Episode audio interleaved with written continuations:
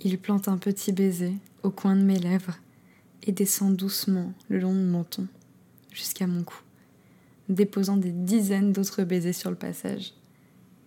Arrivé à ma clavicule, il stoppe sa progression et décide de changer de direction, allant vers mon épaule.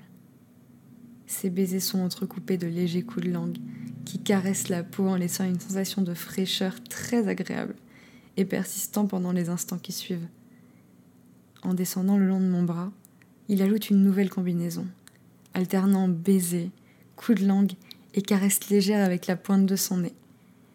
Je découvre alors des sensations insoupçonnées sur une partie de mon corps que je ne pensais pas être une zone érogène.